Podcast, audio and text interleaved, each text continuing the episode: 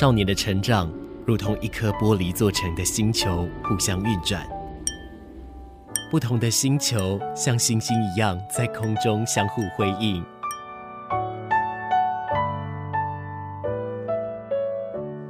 但玻璃发生碰撞时，只能碎裂吗？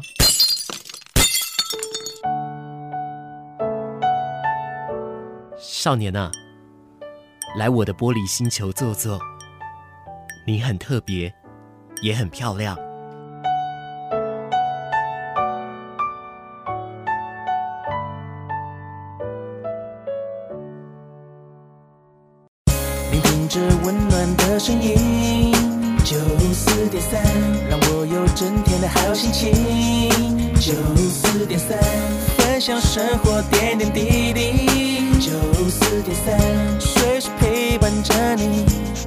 你最好的默契。梁静茹的《爱久见人心》在五月初的时候呢，马上就开始来陪伴你了。感谢你来收听今天的玻璃星球哦。那在我们过去接近九个礼拜以来呢，我们其实每一个节目，呃，我们都有访问到一位身心障碍症的患者哦。那再搭配说一些医疗机构，或者是说有一些心理师，他们对这一些事情的想法等等的哦，都一部分一部分的好好的。来去做了解的一个部分啦，但是你说这个部分，因为疾病当然也存在了非常久，你说怎么可能马上就把它完结，马上就把它全部讲完的，这是不可能的事情嘛。所以了，马氏自诩我的节目一直都扮演一个让你们可以有一个初步了解，留一些皮毛上的一些有一些概念之后，我们后续如果有喜欢的，或者说我们对这一方面的议题我们有兴趣的话，我们再慢慢的下去来看哦。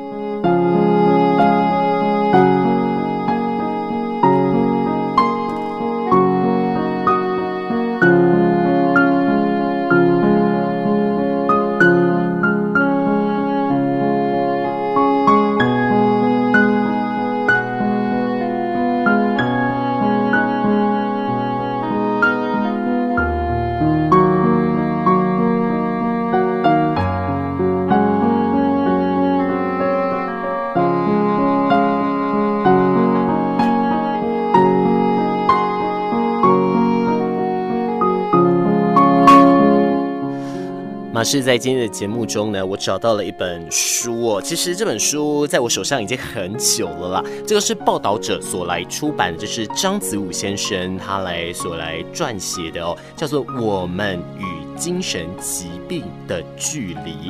好，那这个部分呢，也就是说讲到一个成为一个新人，我们与一个精神疾病的距离哦。其实你觉得很远吗？真的没有很远哦，其实很近很近的。在这个部分的话，都要一部分一部分好好的来看看哦。那当然，我会截取书中一些我觉得还蛮有趣的，或者是说我觉得书中一些蛮值得讨论的一些段落，跟大家来聊聊了。那当然，这就也是我们今天节目中我们要来聊的部分分了。当然，首先第一个部分我们要。先来聊到的，其实就是关于说这个呃主体的一个比较幽微的一个声音。精神疾病在我们所谓的一个比较正常的社会中啊，它其实长期以来是一个被诟病的存在哦。那总是不停的被代言啊。可是呢，主体出现的时候，我们真的有准备好听到这一些声音了吗？那所谓的正常与异常由谁来定义呢？那当然了，借由各个个案之间所来讲的状况，让他们。知道，其实，在世界上，我们并不孤单哦。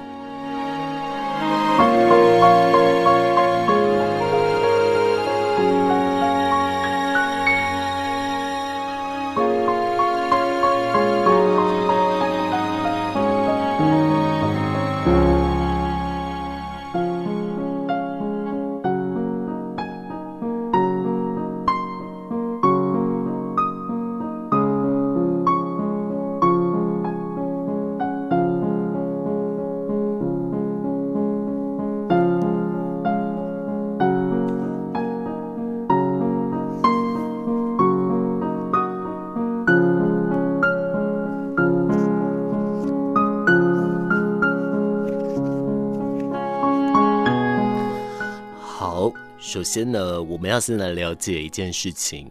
我想先最一开始的时候，我先问大家：当我们在讨论身心疾病，我们在讲精神疾病的时候，我们要讨论的是什么呢？光是疾病的名称哦，就分成很多种这个不同表现的一个形式啊。忧郁症呢，也是我们说的这个抑郁哦，还有这个躁郁，后来就更名叫双极性情感疾患。那精神分裂，也就是后来我们所说的这个思觉失调。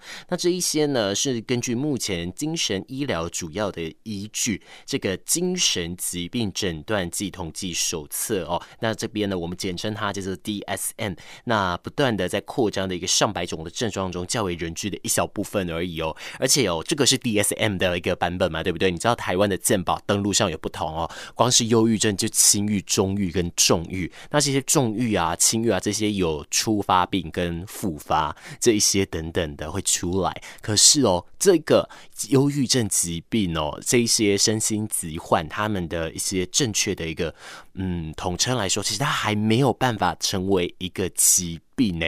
你听哦，我们都讲它忧郁症、躁郁症、视觉失调症。对不对？但是我们并没有像所谓的生理疾病，比方说啊、像是嗯，或许说糖尿病啊，这些是一个确定的一个状况哦。那因为其实跟英文有一点点关系，在英文来说呢，有好多的一些嗯专有的一个疾病名字就是 disease 嘛。但是呢，在精神疾病大部分都是 disorder，也就是说不能够正常的来运行这样的一个状态。所以这也是为什么直至不不管是在台湾还是到国际，一直。都没有办法非常正式的去把它界定成一个疾病的其中一项原因哦。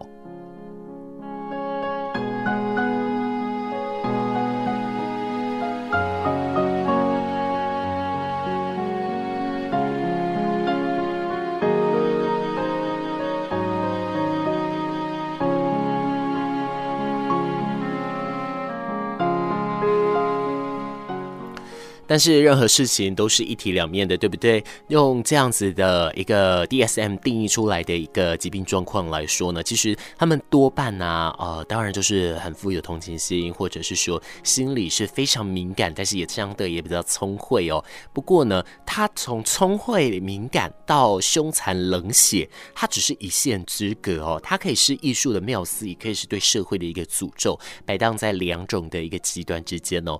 就是说，每天这种平凡不足为人道的一个受苦经验呢、啊，就是社会大众呢从各自不同的一个认知及想象，投射出一些不一样的一些概念跟想法。可是当站在不同的位置上，我们会有相异甚至是矛盾的一个答案哦。那对于台湾的身心科医师来说，他的意思其实就是大脑分泌与神经传导功能失调的一个生理疾病，可以借由药物来控制。但是这边要附注一句话哦，就是说虽然我们有研究出来是脑内的一些内分泌是失调的，可是呢，是不是他们正确的？确实造成这样的影响，其实目前不得而知哦。我换句话来说，我们在很多很多的一些身心疾患发现说，不管是血清素、多巴胺、催体素啊这一些呃，根据快乐有关的这一些物质，或者叫正肾上腺素，它的确是比较低迷、比较低落一点的。但是没有它，是不是直接等于你会罹患这个身心疾患的疾病呢？其实目前没有证据去。证实来说，缺少它就等于你会离病哦。像这样子的一个比较确切的一个说法，目前是没有的哦。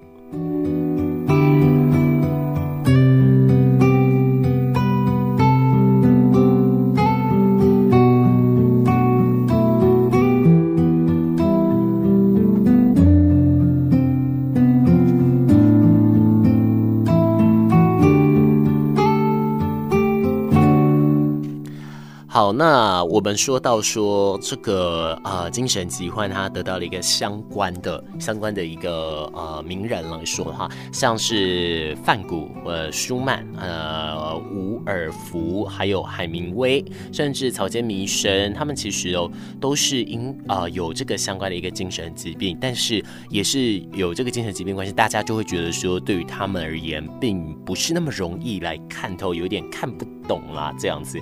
那其实像在其他的其他的一些呃政治名人上也是有的，像这个丘吉尔，他最有名的其实就是 Black Dog 黑狗理论嘛，他就说黑狗就每天跟着他，把它越压越大，越喂食越大。那如果这样来说的话，是不是马氏身边的黑狗就是一只巨无霸了呢？我自己也不知道，反正我也看不到。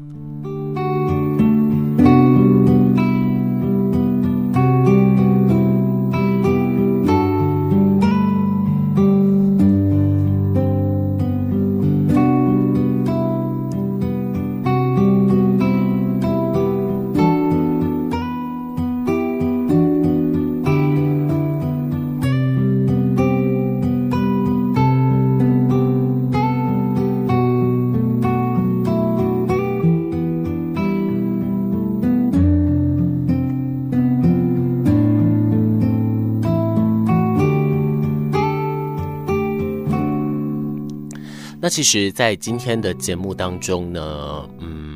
我觉得其实心情上算是相当沉重的，因为其实四月二十七号是台湾女作家林奕含她的这个忌日哦。那当时她出版了一本书叫《房思琪的初恋乐园》，那后来呢，也是有一些跟她生活上相关的事情，她选择了自缢而离开人世。当然，我们这边要提醒所有的听众朋友，永远请给自己一个机会。但是这边来聊到的，其实也就是说，因为这一本成为一个新人的这个章。子午这个作者哦，这位记者，他其实在林奕涵的书籍出版的前一年，其实就有来访过林奕涵了。林奕涵就来对他来公开的来发声，就是讲到说，如果啊，林奕涵他说，如果他今天可以成为一个新人的话呢，那嗯，他想要这个成为一个什么样的人呢？那是要成为一个对于他人是痛苦有更有想象力的人呢，还是说恨不得呃，对于那些有身心疾患的人说这个愿望不对的那一种人呢，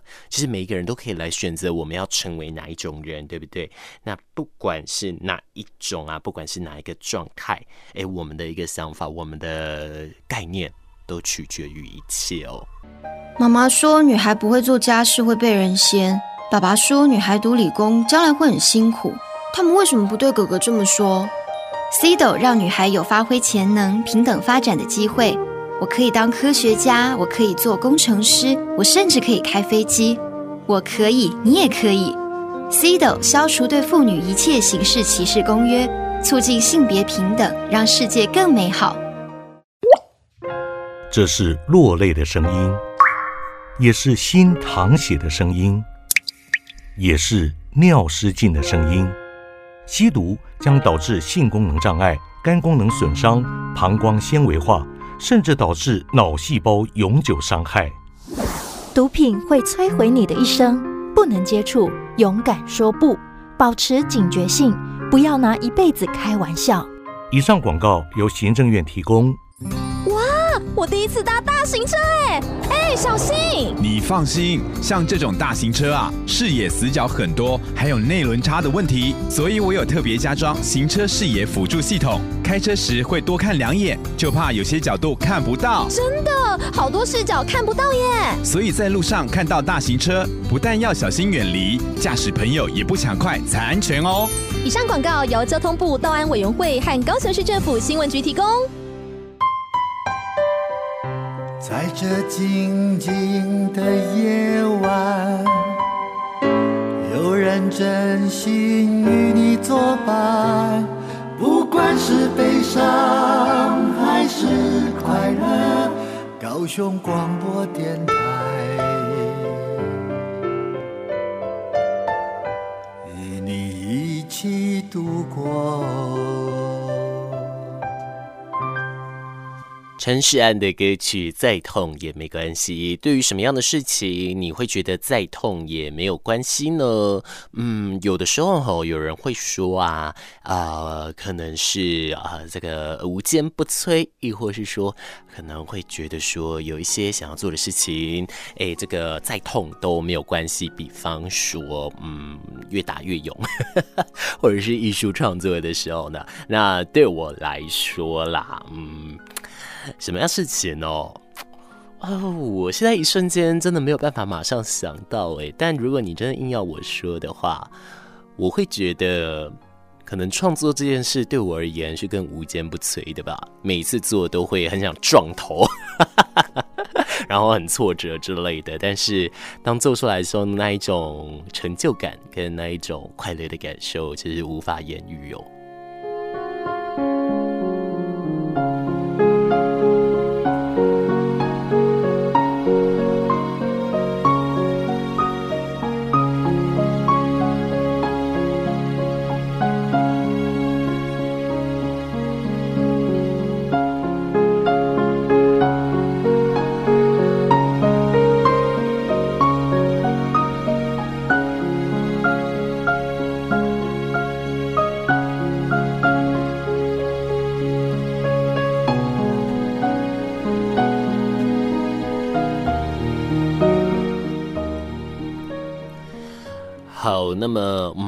今天的节目要来聊到的是张子武记者哦，他出版了一本书，叫《成为一》。个新人，那我们与精神疾病的距离。那其实这一本不是新书，这本跟在马氏身边其实也有一段时间了哦。但是呢，它里面其实对于不管是自杀者遗族，亦或是说精神疾病的标签等等的这些，它其实都有做了非常完整的、非常详尽的一个报道跟论述。那其实这边我们接下来讲到的，就是说在精神疾病进入现代医疗体系的视野当中哦，包括患者认同、大众对疾病的认症状知识来。来源哦，哎，这些都是被这统合在精神医学诊断系统下。那最主要的依据呢，来自于这个 DSM，也就是我们刚刚所说的这个精神疾病诊断与统计手册，来自于美国精神医学学会来定定的哦。那看似专业正确的一个国际医学准则呢，呃，也从来不是不可质疑的权威圣典哦。因为历年来呀，就是针对 DSM 的修改或是删减。等等的，那其实都是充分展现出了一个精神疾病的标准，一直是受到时代变迁跟社会环境多种因素的影响，它是一连串的一个变动过程哦。那没有一个绝对客观的标准答案。那曾经是一种需要被治疗的病症，可能过几年，它可能就只是人类存在本质的差异与多元哦。好，那么我举一个例子来说呢，其实也不是只有我举这个例子而已啦，有好多好多人，包含这本书上其实都是举这个例子。过去在 DSM 手册上面是有将同性恋列为一个精神疾病的。那我想，如果有在关注 LGBTQ 的相关的议题的这件事情，我们都是知道的哦。在过去的历史上来说，就大众对这件事还不了解，他会觉得，哎，这个事情其实就是精神疾病，所以家人呐、啊，或是身边同侪环境，其实不。不是那么的支持哦。不过，在一九七三年的时候，美国精神医学学会就有决议，将同性恋我完全的从 DSM 的诊断列表当中除去了。那么 DSM 第一版呢，就发行在一九五二年呢。当时呢，其实关于精神疾病诊断名称有一百零六种哦。不过到二零一三年最新的第五版当中，里面是有超过三百种咯。那也就代表着说呢，靠这个精神疾病的光谱。纳入了许多日常生活中原本不被视为的疾病的一个情绪反应跟行为模式，对于医学的一个扩张啊，或者诊断定义的疑虑，在 DSM 当中，其实在这个第五版啊，其实是有起了很大的争议的。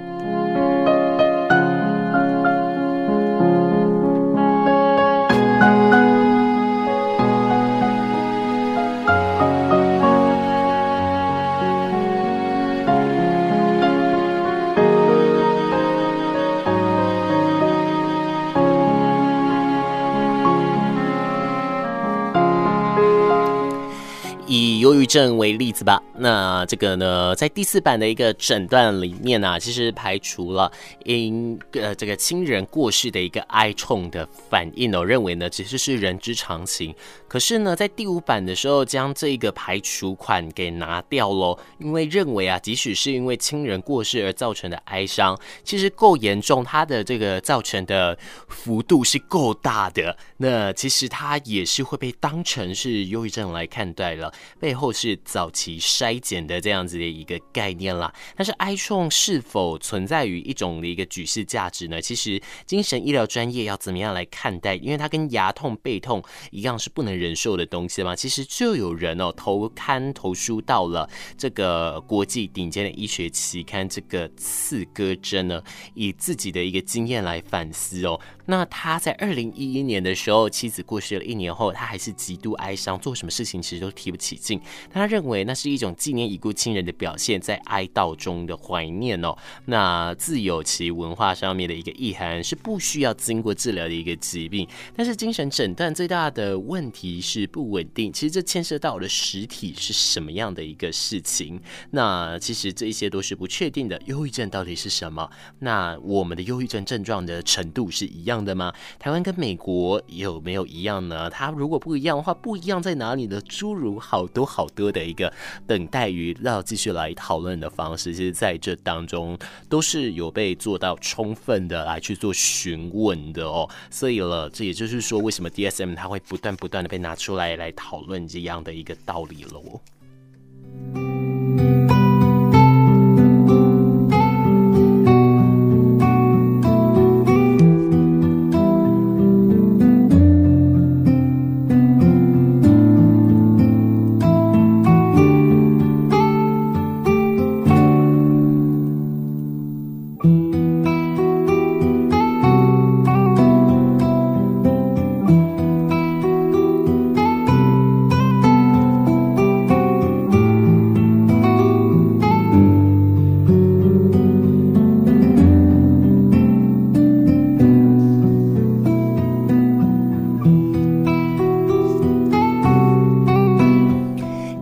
关于精神疾病的一个康复跟生命的意义啊，很多人认为啊，一般人生病的时候，其实什么都不用做，乖乖当个吃药的病人的这个角色就是生活的全部，好了之后就可以回到正常积极的一个人生。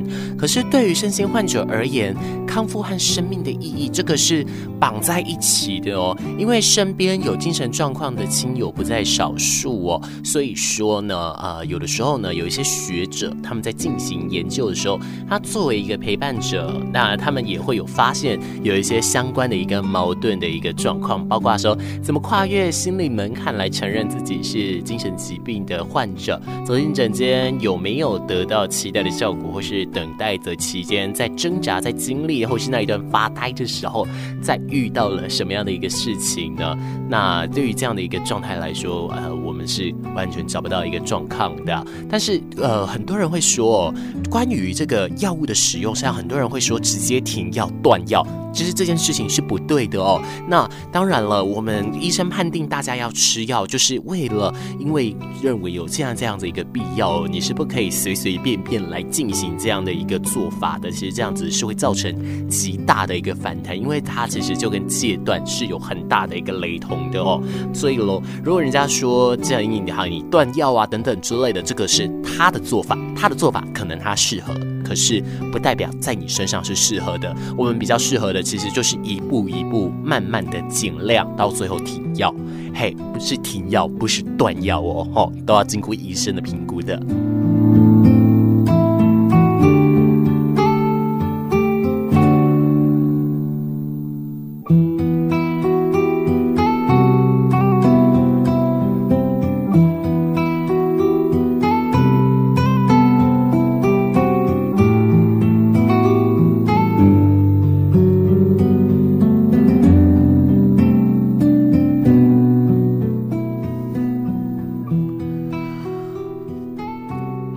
但是呢，我们在当陪伴者的时候，其实我们多数人是没有过这个类似经验，如何来进行相关陪伴，其实难上加难的，甚至有的时候我们就会避之唯恐不及。所以我觉得最一开始，我们尝试的去理解，尝试的去陪伴。我想这样子也就够了，静静的这样子就可以了。但是要记得帮自己设下防线哦，被拖下去可就不好喽。那么，其实，在讲到关于轻生这个部分，它其实根据统计，直到现在还是如此哦。因为这本书它其实几年前就已经出来了，可是其实根据统计，全世界每四十秒就有一个人是死于轻生的，远远比死于战争的一个以及凶杀的人数总数是还要多的。那么当时统计，十五岁到二十九岁呢，这个轻生是他们。死因的第二位。但是呢，台湾的青少年，呃，我们的青少年呢、其实那个量是非常多的。在这个少年来说呢，少年来说，轻生是他们死亡第二位的原因哦。那么以青年而言，则是第三位的一个原因哦。其实这个比例上是非常非常高的。那这边世界卫生组织就将二零一九年的这个全球心理健康重点定为相关的这个自杀防治了，就呼吁大家二零二零年呢，希望可以降低哦。那其实台湾的我们的轻生率一直是高于全球平均的哦，甚至近年来是逆势成长的。二零一九年五月，第一个自杀防治法三读通过了，象征台湾社会面对这一项议题迈入一个新的阶段。那面对疾病的一个关注的一个。出发点呢，也要延伸视野来去找到说，哎，是不是会有一些不足的一个地方哦？像这个部分就要特别来小心，特别来注意了。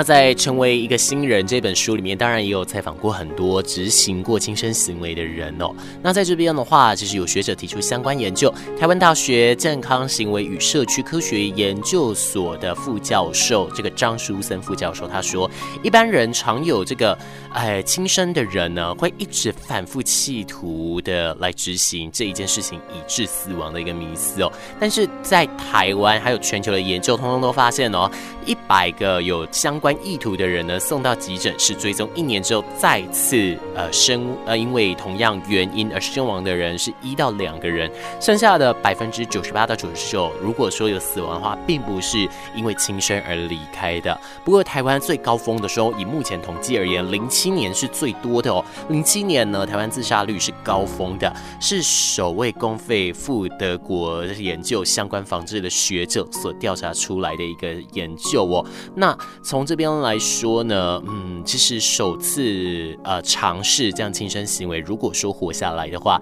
其实会有相当大的比例在看见这个经历极大极大痛苦后的一个重生，能够让他们能够有更大的一个机会可以活下来，并且进行相关防治。更重要的是，他们可以更爱自己哦。会根据这样的一个状况上来说，那么根据二零一八年的《经济学人》杂志的报道哦，全球的一个相关的比例呢，二十年来其实已经是全面降低了。那当然，以往的一个比较常会出现这相关比较汉式的一些国家来说，像是俄罗斯啊、韩国、日本、印度这些地方，当然还是偏高的。但是其实其他地方下降的幅度是非常明显的。可是台湾，台湾我们是每一年以大概百分之三的这个比例来说是成长的。但是台湾发生了什么事呢？其实，呃，在当时来说，因为我们是农以农立国嘛，所以我们会有很多的这个农药，像这个巴拉意，哎，之前就有很多人会说，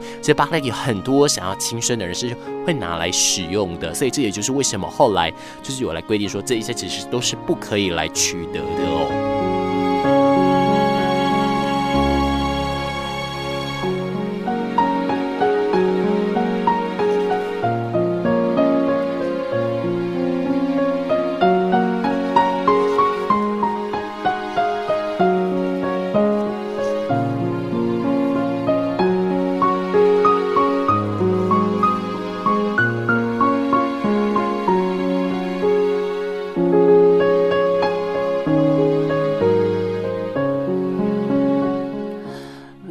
当然了，在一些相关的一个影响上面，亦或是说，在一些心情上的一个状态来说，如果我们心情不好，其实社会防治网是可以帮助我们的。不管是生命线啊，不管是这个社工、临床的这个咨商师，这一些其实都是有很多的资源我们可以来使用的。只是呢，其实全世界都还是有这种所谓的入不敷出的一个现象来出现。所以，当然了，我们也可以除了说我们在应用这些资源之外，要记得就是。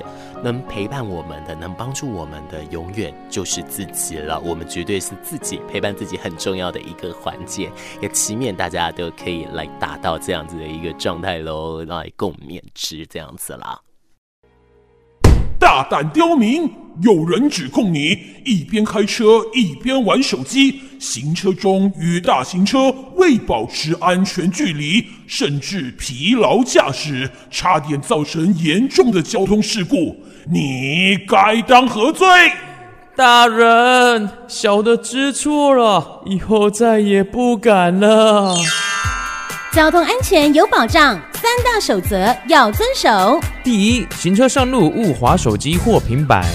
汽机车或自行车驾驶人于行车道路时使用手机，依规定，汽车可处三千元，机车可处一千元，自行车可处三百元以上六百元以下罚款。第二，远离大型车内轮差及视野死角范围。遇大型车辆右转弯时，应与其保持三公尺以上之距离。停等红灯时，避免靠近前后方或左右两侧。以避免因大型车内轮差及驾驶视线死角擦撞而被卷入轮下。第三项，身心疲劳勿驾驶，休息一下再出发。上路时若感觉疲倦，不要再继续驾驶，最好找个安全的地方休息，千万不要疲劳驾驶哦。高雄广播电台提醒您，遵守以上三大安全守则，交通安全有保障。走走走走走，妹妹啊，你知道为什么不开车要走路上学吗？可以节能减碳，爱地球啊！还有，走路啊有益健康。没错，每日一万步，健康有保固。缺乏运动为全球第四位致死原因，还可能导致心脏病、糖尿病及癌症呢。每天运动十五分钟，可延长三年寿命哦。走走走走走，一同去健走。家庭省电秘诀大公开：电器清洁保效率，家电保养不能少。冰箱冷气选一级，换灯要选 LED。电脑不用就关机，插座管理少待机。冰箱节能八分满，随手关灯好习惯。人人节电智慧王，聪明用电省荷包啊，省荷包。更多省电秘诀，请上节约能源园区网站查询。以上广告为经济部能源局提供。充满活力的每一天，就像是欢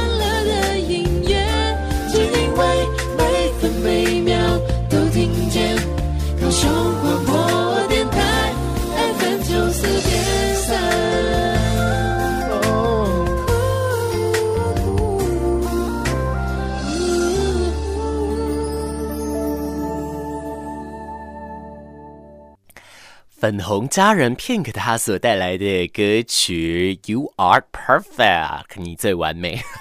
当然，这首歌曲它原先的名字不是这样子，但是它有加了一些呃不是那么文雅的一个字啦。但是呢，其实这个放在国外的一个歌曲当中，其实我们大部分都是听得到的哦。那不管怎么样呢，啊、我觉得艺术就让它在艺术室艺术毕这样子啦。但是我相信它还是会流进我们的生活当中，我们得需要好好的来享受一番啦。感谢你。接下来是听高雄广播电台 FM 九四点三 AM 一零八九，我是马氏。所进行的节目是在这个礼拜六、礼拜天这个假日晚上的时间陪伴你的。玻璃星球哦，感谢你持续来我的玻璃星球来坐坐喽。那其实，在今天的节目当中，其实相对来说比较沉重一点哦，因为我们聊到的是记者张子武他所出版的一个《成为一个新人》这样的一本书籍啊，里面来提到说关于一个轻生防治，亦或是说关于精神疾病标签的一个部分，来把它好好的来去做一个整理了。所以是透过这样子的方式，透过这样的一个嗯，